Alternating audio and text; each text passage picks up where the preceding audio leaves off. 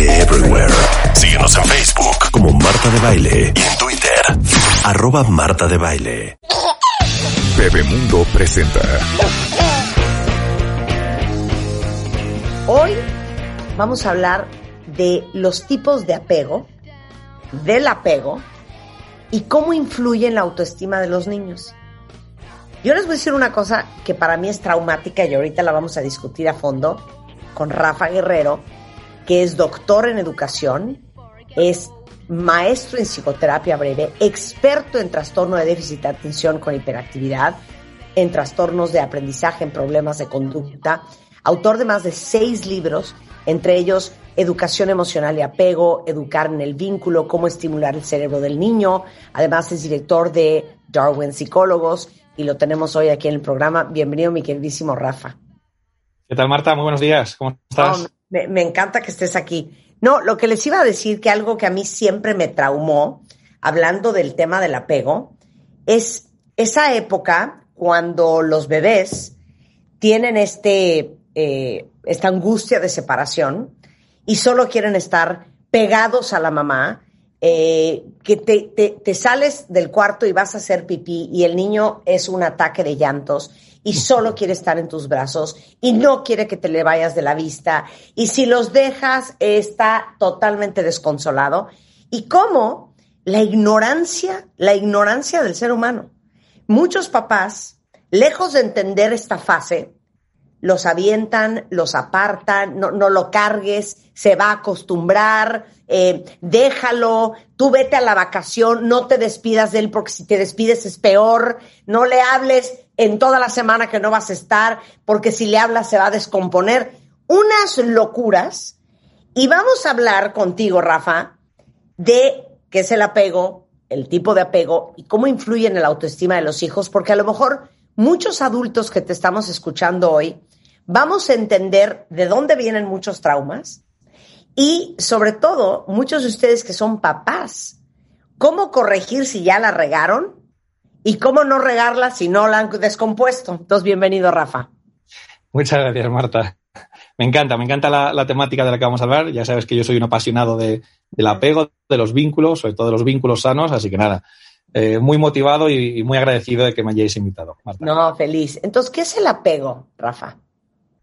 Bueno, Marta, el, apego es, un tipo de, relación, es una relación muy especial. Podríamos decir que es la, primera eh, relación que, establecemos. Eh, ahora cuando estaba escuchando hablar, la verdad que me estaba, me estaba emocionando, ¿no? Porque claro, estamos hablando de, algo que, implica la, supervivencia, ¿no? Tú, dices, eh, tenemos a un, a un bebé que acaba de nacer, que es muy chiquitito, su mamá se aparta unos metros, su mamá se, sale, ¿no? del campo visual de este, de este chiquitín y rompe a llorar. Y hace bien, Marta, hace bien. ¿Por qué? Bueno, pues porque eh, el hecho de que un bebé se quede solo implica que hay más peligros que si el bebé está acompañado de una figura protectora. ¿no? O sea, es instintivo.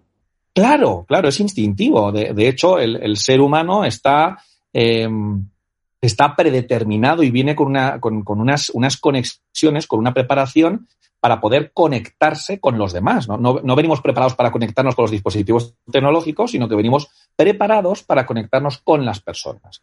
Entonces, ¿qué es el apego, Marta? El, apego es, es, un vínculo, es una relación especial, es la primera relación que establecemos con nuestros cuidadores principales, que habitualmente suelen ser los padres biológicos, pero no tiene por qué. Es decir, hablamos de cuidadores. Y entonces, esa relación tiene una, serie de características que son, eh, son fundamentales. Y una, una de ellas es que hablamos de una relación que es de tipo vertical o de tipo asimétrico. Es decir, que el bebé, que el niño pequeño depende de los mayores, depende de, esos cuidadores, pero los cuidadores no deben depender del menor. Y esto es una diferencia muy importante. Por eso decimos que, el, bebé, que el niño pequeño se apega a su mamá, a su papá, a sus cuidadores principales, pero mamá y papá no deben apegarse al, bebé. Lo que hacen es que se vinculan y se vinculan de una manera, de una manera sana. Por lo tanto, el apego es, es ese eh, lazo emocional, es ese vínculo que se establece entre el, bebé, el neonato, el niño pequeño y sus cuidadores eh, principales. Entonces, cualquier niño, cualquiera de nosotros cuando éramos niños, y estoy pensando en todas las mujeres y hombres adultos que tienen severos trastornos de apego, ¿de dónde vendrán? Pero cualquier bebé de manera natural e instintiva desarrolla apego con su madre, su padre o su cuidador. Eso es.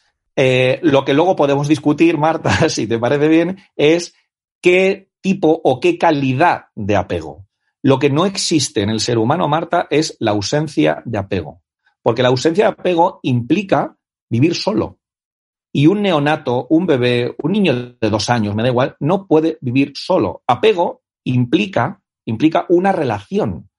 Por lo tanto, el ser humano, a diferencia de los, de los reptiles, Marta, que como sabes son una, especie precocial, es decir, que son precoces, nacen y, tienen la capacidad de mm, desarrollarse de una manera autónoma, el ser humano, como mamífero y como primate que somos, no tiene esa capacidad.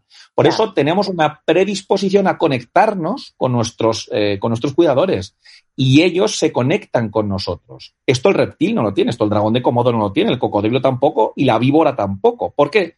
Porque ellos son, em, son autónomos desde el momento del nacimiento, son, son independientes, pero el ser humano no lo es. Por lo tanto, necesita de un maestro, necesita de una guía, necesita de un acompañante, necesita de alguien que le pueda acompañar, que le pueda proteger, que le pueda cuidar, pero a la vez que, el, apego se refiere, la protección también, no lo podemos olvidar esto, Marta, se refiere a fomentar su autonomía. No vaya a ser que sobreprotejamos a nuestros hijos, Marta, muy importante.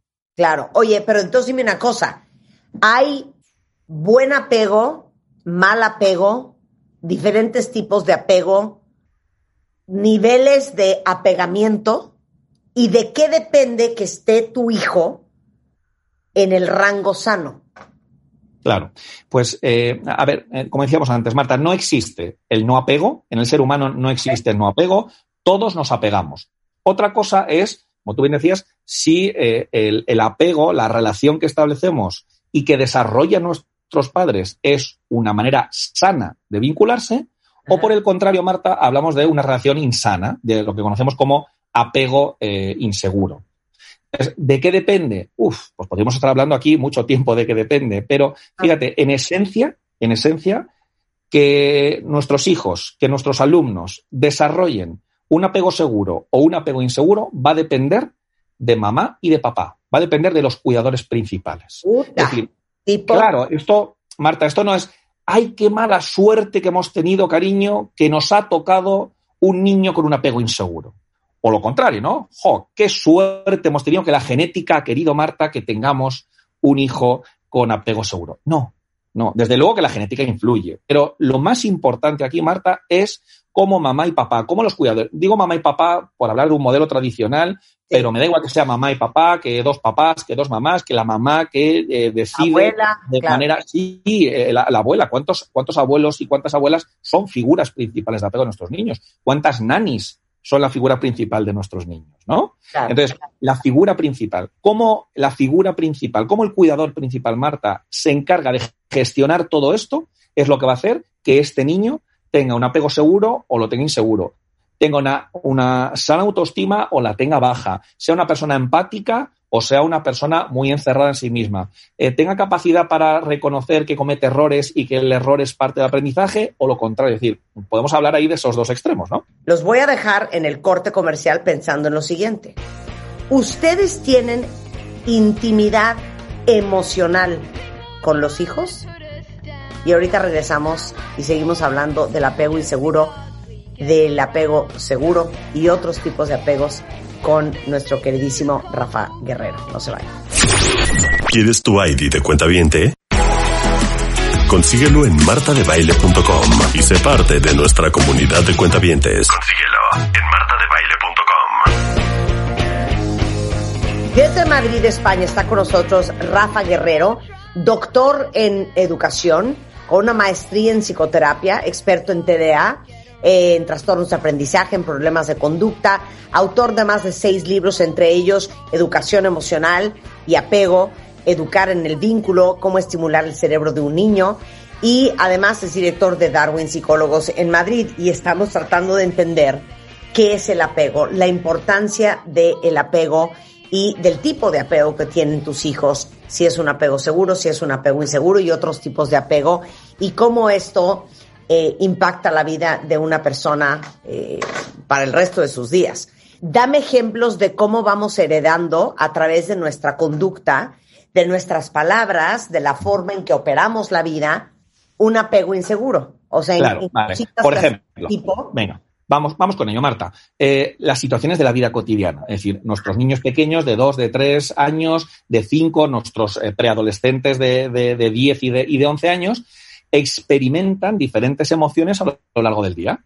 Entonces, en función, en función de cómo yo acompañe, de cómo yo narre eh, las distintas emociones y las distintas situaciones que tienen nuestros, eh, nuestros hijos, así se va a gestionar de una manera o de otra. Por ejemplo, un niño eh, de mm, ocho añitos, ¿vale?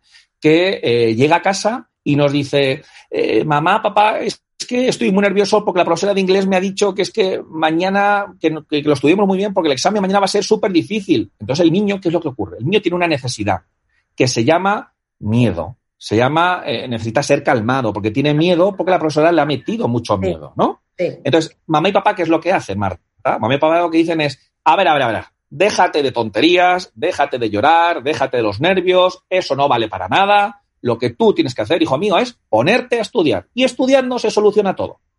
¿Qué ha hecho mamá y papá? Mamá y papá lo que han hecho ha sido desconectar al niño emocionalmente, no atender su emoción, no atender su necesidad. El niño lo que necesita antes de ponerse a estudiar, Marta, ¿qué es? Un abrazo, una mirada, un reconocimiento, Marta. Una validación de lo que siente. Una validación, eso es. Yo valido, claro, cariño, es normal. Mañana tienes un examen y cuando nos hacen un examen, cuando papá hace una entrevista, cuando estamos delante de mucha gente o cuando nos están evaluando, lo pasamos mal y sentimos miedo. Eso es normal, cariño.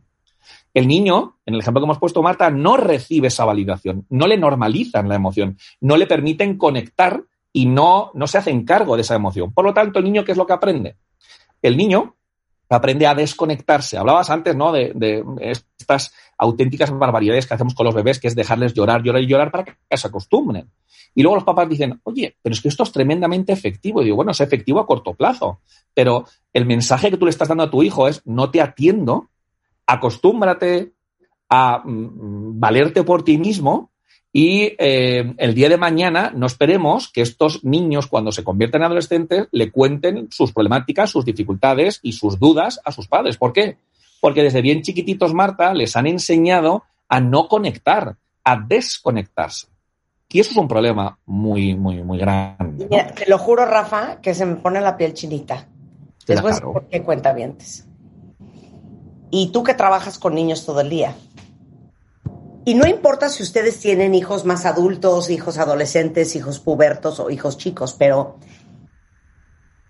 qué fuerte lo que acabas de decir. Como nadie nos enseña, y fíjense bien la palabra que voy a usar, a gestionar nuestras emociones. Porque normalmente quien nos debe enseñar tampoco sabe gestionar sus emociones. Los papás las emociones de nuestros hijos, el estrés, la ansiedad, el berrinche, el miedo, la angustia, la frustración, la impaciencia, cualquier sentimiento o emoción que tengan, nos es muy incómodo porque no lo sabemos manejar. Entonces, cuando no sabes manejar algo, lo más fácil es desconectarlo, desactivarlo o pretender que no existe. Entonces, cuando llega tu hijo desbordado de emoción, dices, ay Dios mío, ¿qué hago? ¿Qué desmadre, güey? Está fuera de control, qué hueva, ¿qué le voy a decir? Ahorita sentar. Como no sabes qué hacer, nada, le metes siete gritos, le metes una penqueada, le dices que no exagere, que, que llore el día que te mueras, que eso sí es de llorar, y hacemos todo para invalidar los sentimientos que al final esa práctica consistente le va enseñando a tus hijos que la única forma en que ellos pueden sobrevivir en este mundo es desconectándose de lo que sienten. Claro. ¿Resumí bien? Y así, eh, perfecto, Marta, perfecto. No, no lo puedes decir eh, mejor. Y, así vamos por la vida, Marta, desconectados. Vamos completamente desconectados. Fíjate, em, eh, bueno, vosotros estáis en horario mañana, nosotros aquí en España estamos en horario de tarde, con lo cual yo llevo toda la mañana trabajando y viendo pacientes. He visto esta mañana eh, a, unos, a unos papás muy preocupados con su hijo, con muchos berrinches, con muchas rabietas. Y yo le preguntaba a la mamá y le preguntaba al papá de manera independiente, son papás que están, que están separados, y le preguntaba, ¿cuál es vuestra hipótesis? ¿Por qué creéis que vuestro hijo se enrabieta y tiene tantos berrinches? La mamá me da su hipótesis y cuando le pregunto al papá, el papá me dice, Rafa, no lo sé. Y bueno, alguna idea puedes tener, ¿no? Y me dice, mira, Rafa, voy a serte muy sincero. Dice, yo no sé ni lo que me pasa a mí como para poder meterme en la cabeza de mi hijo y saber lo que le pasa. Claro, claro. Entonces estamos pretendiendo que este chiquitín que tiene tantas rabietas sea capaz de conectarse consigo mismo, sea capaz, como dices Marta, de regularse, de autorregularse emocionalmente y de calmar su rabia cuando tiene un modelo, un modelo paterno que no sabe conectar consigo mismo como para encima tener que conectar contigo. Entonces, eh, esto es como digo yo habitualmente, nunca la historia de calmarse, alguien se ha calmado al decirle que se calme. No, es que eso no sirve para, nada. Entonces, yo puedo estar muy motivado, eh, Marta, en hablar contigo en esta, en esta agradable conversación que estamos teniendo, en hablarte en chino. Y tú me puedes decir, venga, Rafa, haz un esfuerzo, anda. Yo puedo estar muy motivado, puedo tener muchas ganas de hablarte en chino, pero no domino el chino. Con lo cual, no consiste en querer, consiste en poder, no consiste en, que uno quiera metafóricamente construir em, eh, una casa, consiste en que uno tenga los ladrillos, tenga el yeso, tenga el cemento y tenga los instrumentos necesarios para poder construir la casa.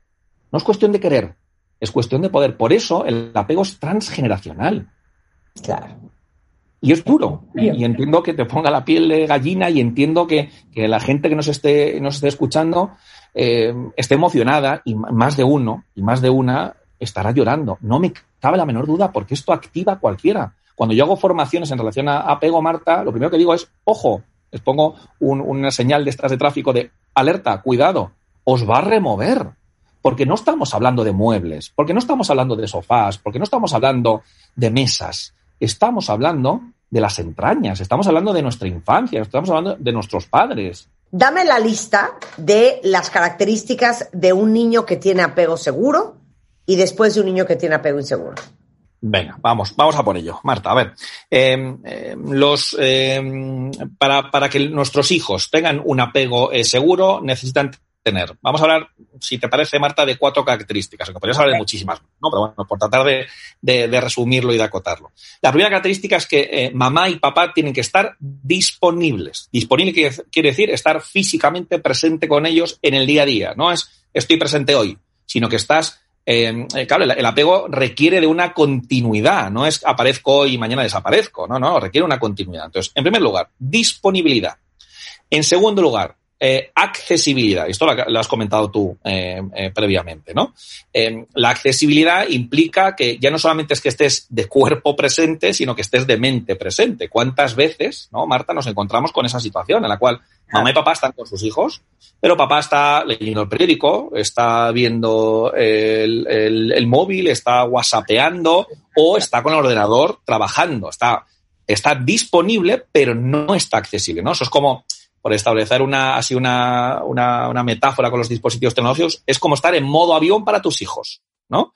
Entonces, disponibilidad, accesibilidad. En tercer lugar, lo que nuestros hijos necesitan es que conectemos, que seamos sensibles y que sintonicemos con sus necesidades. ¿Qué necesita tu hijo?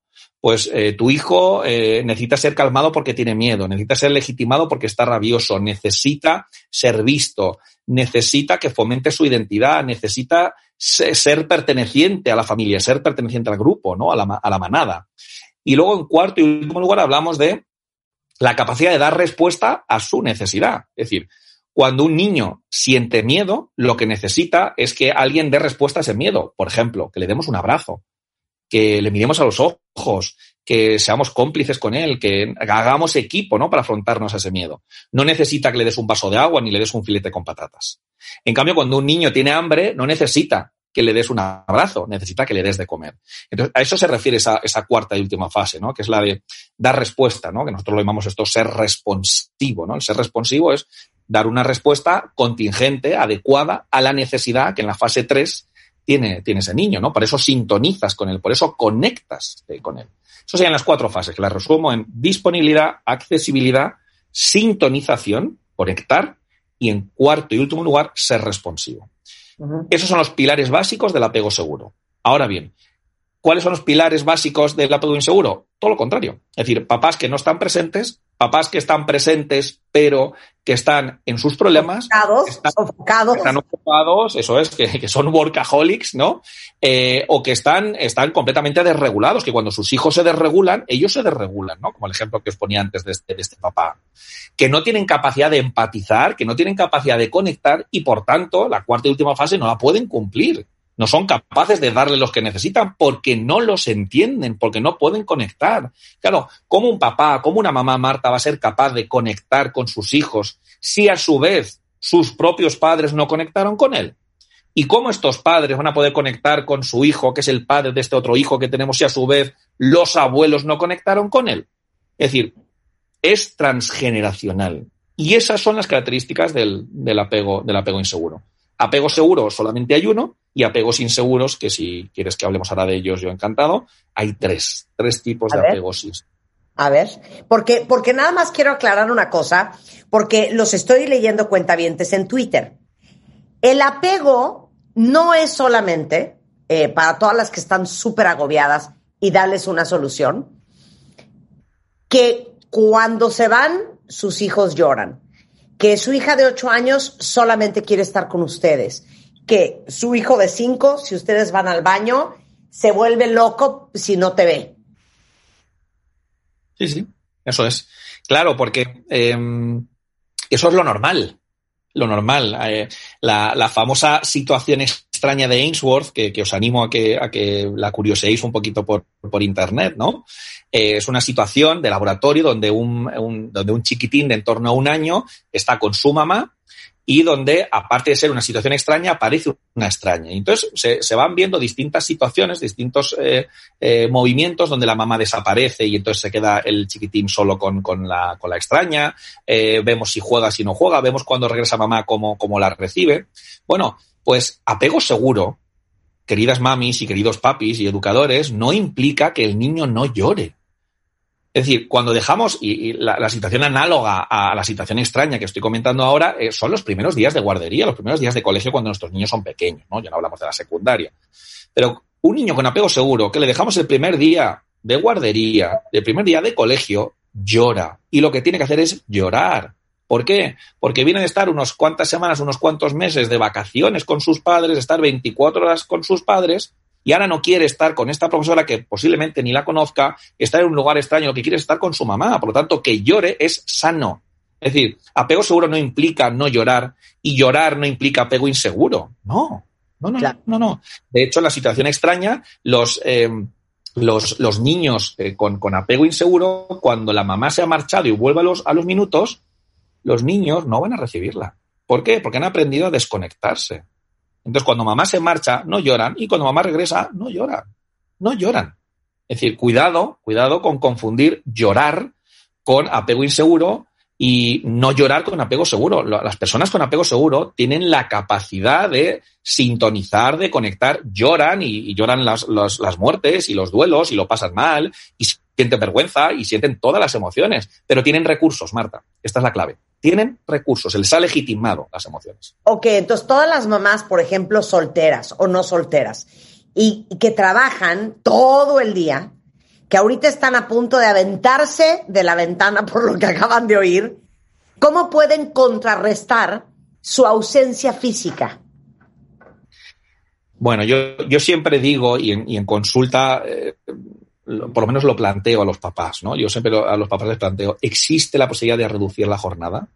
Y te diré que no en la mayoría de los casos, pero te puedo decir que en, algunos casos lo consigo, ¿no? Es decir, cuando, cuando somos conscientes, Marta, de, las implicaciones, no solamente en el momento presente, sino en el momento futuro y para toda la vida que tienen los primeros años de, vida, las cosas nos las pensamos un poquito mejor. Entonces, una mamá que, no tenga otra que trabajar, un papá que no tenga otra que, que trabajar de sol a sol porque son las circunstancias que tenemos desgraciadamente en, esta vida, eh, lo que debemos hacer es que, tenga una figura que puede ser la abuela, que puede ser el abuelo, que puede ser una persona contratada, pero que sea una persona, Marta, que pueda aportar estas características, ¿no? estas circunstancias que acabamos de comentar. Es decir, al neonato mm, lo que le interesa, más que quién sea quien cubra esas necesidades, es que alguien cubra. Alguien, me da igual que sea la abuela, me da igual que sea la, de la familia eh, materna, que paterna, que sea contratada, que no contratada, me da igual. El neonato lo único que quiere es que le den de comer, es que le protejan, es que hace frío y que alguien le tape, es que se ha hecho pipí en el pañal, que se ha hecho caca y alguien le cambie porque está incómodo, porque tiene frío, porque está cansado, porque tiene hambre. Ok, pero te voy a abrir otra variable. Cuando sí es personal, o sea, cuando sí es contigo y quiere contigo, con su mamá, y nadie le acomoda más que tú, Vale, bueno, entonces a lo mejor en ese caso, Marta, lo que, lo que está ocurriendo es que estamos sobreprotegiendo. No sé, eso es una hipótesis, ¿eh? habrá que ver cada caso y no, no. Estamos hablando de casos hipotéticos, ¿no? Pero apego, apego seguro es un eh, equilibrio flexible entre, uno, protección, dos, autonomía. No podemos decir que el apego seguro, Marta, es solamente protección. Y fijaos, hablo de protección. No hablo de negligencia, que sería una ausencia de protección, ni me voy al extremo opuesto, que es sobreprotección. Cuidado, mamis, papis, cuidado con este mito que circula y que está por todas partes de cuanto más mejor. Eso no es cierto. Esto es como si decimos, con las necesidades fisiológicas, Marta, lo vemos mucho mejor. Como si decimos, los niños necesitan comer. Sí, sí, claro que necesitan comer. Pues cuanto más coman, mejor. ¿Desde cuándo? Y, esto lo entendemos, lo entendemos todos. Pero cuando hablamos de necesidades emocionales, decimos lo mismo. ¿Un niño necesita ser protegido? Sí, claro, claro. Y nosotros los adultos y los adolescentes, la protección es necesaria en el ser humano. Pero lo que no podemos hacer es cuanta más protección mejor, porque un exceso de protección implica una desprotección. tan negligente y tan negativo es el papá maltratador, el papá abusador, el papá negligente, el que no sintoniza y el que no es responsivo, como en el extremo opuesto, aquellos papás, aquellas figuras de referencia que eh, lo que hacen es dar un exceso de, ¿no? Lo que conocemos como, como mamás y papás sobreprotectores. Y esto es un estilo de apego inseguro. El dar mucho más de lo que necesitan es un apego inseguro. Sobre todo porque estos papás, Marta, al final lo que hacen es que más que conectar con sus hijos, conectan con sus propios miedos. Y no es lo mismo que yo me tire tobogán con mi hijo, porque mi hijo dice, papá, tengo mucho miedo, ¿te puedes tirar conmigo por el tobogán? Claro que sí, cariño. Conecto con tu miedo, te entiendo, lo legítimo y me tiro contigo por el tobogán. No es lo mismo eso que decir, eh, espera un segundo, cariño, que ya me tiro yo contigo por el tobogán. Porque yo conecto. claro, claro. Eres un, eres aparte cómico. Oye, no quiero que se nos acabe el tiempo sin que hablemos de dos otros apegos. Híjole, más bien son tres. Vamos a tratar de ser muy eficientes en siete minutos. El apego evitativo. Venga, el apego evitativo, como su propio nombre, nombre indica, Marta, consiste en evitar. Es decir, mamá y papá lo que hacen es evitan el mundo emocional, evitan la necesidad. Lo que hacen es cortar de una manera muy cognitiva, de una manera muy conductista, cortan la necesidad. Es el ejemplo que hemos puesto al principio de todo, ¿no? Este niño que siente mucho miedo y que mamá y papá lo que le dicen es olvídate del miedo, déjate de tonterías, tú lo que tienes que hacer es estudiar. Eh, son mamás y papás muy orientados a lo académico, a los estudios, son, son alumnos brillantes, pero que, como tú decías antes, no conectan para nada consigo mismo. Esos son los evitativos, ¿vale?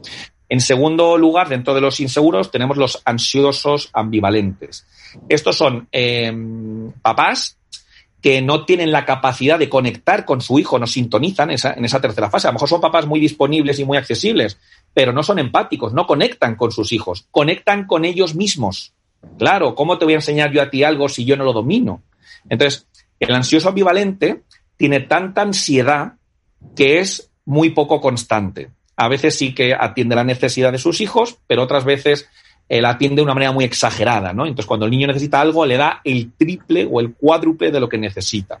Y entonces genera esa inestabilidad, ese descontrol. Son papás muy agobiantes, pero muy agobiantes no solamente en, lo que en cubrir esas necesidades de sus, de sus hijos, sino que lo, que lo que ocurre es que están ahogados en su propia emoción, no saben gestionarse emocionalmente ellos como para ayudar a sus hijos a gestionar sus propias emociones. Y el tercer tipo de apego inseguro sería el desorganizado o desorientado, que aquí ya estamos hablando de cosas mucho eh, más, eh, mucho más serias, ¿no? Aquí hablamos ya del, abuso sexual, hablamos de padres abusadores, padres em, negligentes, padres maltratadores, padres que muy probablemente tengan algún trastorno psiquiátrico y, bueno, pues como decíamos antes, no, no son capaces de hacerse cargo de ellos mismos debido a estas circunstancias como para hacerse cargo de sus hijos. Por lo tanto, en resumen, el papá evitativo en, ese, en ese juego que se tiene que dar entre la vinculación y la autonomía, ¿no? entre la protección y la autonomía, el papá habitativo lo que hace es que em, em, protege, protege muy poco y fomenta muchísimo la autonomía. Se dispara la autonomía. ¿no? El papá ansioso ambivalente es todo lo contrario. Le da muchísima protección y no fomenta para nada la autonomía. Y en el, en el apego eh, desorganizado, desorientado, las dos variables, tanto la vinculación a la protección como la autonomía, están bajo mínimos. Bajo mínimos. ¿Qué libro tienen que leer las cuentavientes y los cuentavientes que escucharon esto y que quieren entender más a profundidad qué pueden hacer mejor? Bueno, pues, pues mira, Marta, eh, bueno, yo eh, tengo varias, varias publicaciones y bueno, tengo la gran suerte de que todas, todas ellas están en Latinoamérica tanto en México como en toda, toda Latinoamérica. Eh, entonces, bueno, pues los has mencionado, ¿no? Tanto eh, educación emocional y, apego. Luego hay otro libro que está publicado con, con Océano en, México y en toda Latinoamérica, que es el, desarrollo emocional de tu hijo, donde eh, lo, escribo con mi compañera Olga Barroso y donde desarrollamos cuentos para que los adultos podamos conectar con nuestra parte más, más, más infantil, con nuestra parte más de necesidades, ¿no? Y que podamos entendernos un poquito, un poquito más es Rafa Guerrero Darwin en Facebook. En Instagram es Rafa Guerrero Darwin. Y eh, los libros, ahorita les pongo algunas ligas en Twitter y los datos para conectar con el equipo de Darwin Psicólogos, del cual es director Rafa Guerrero. Sensacional, Rafa, te mando un beso, muchísimas gracias. Un beso muy fuerte, Marta, cuídate. Chao. A ver, cuenta bien. Si este 2022 como lo estuvimos platicando a principios de diciembre. Uno de sus propósitos es ser una mejor mamá o un mejor papá. En Bebemundo tenemos The Bebemundo Academy, que es una plataforma de e-learning o de aprendizaje en línea para ser mejores papás, mejores mamás y les damos herramientas increíbles para ayudarles a ustedes a que sus hijos se conviertan en adultos exitosos y felices y ustedes en mejores papás y mamás. Este año empiecen con el pie derecho, entren ahorita a bebemundoacademy.com y van a ver todos los talleres que pueden tomar en línea para ser un mejor papá y una mejor persona. Lo van a amar. Con esto hacemos una pausa y regresamos. ¿Te quedaste con las ganas de más? Entra en bebemundo.com y aprende más de nuestros especialistas.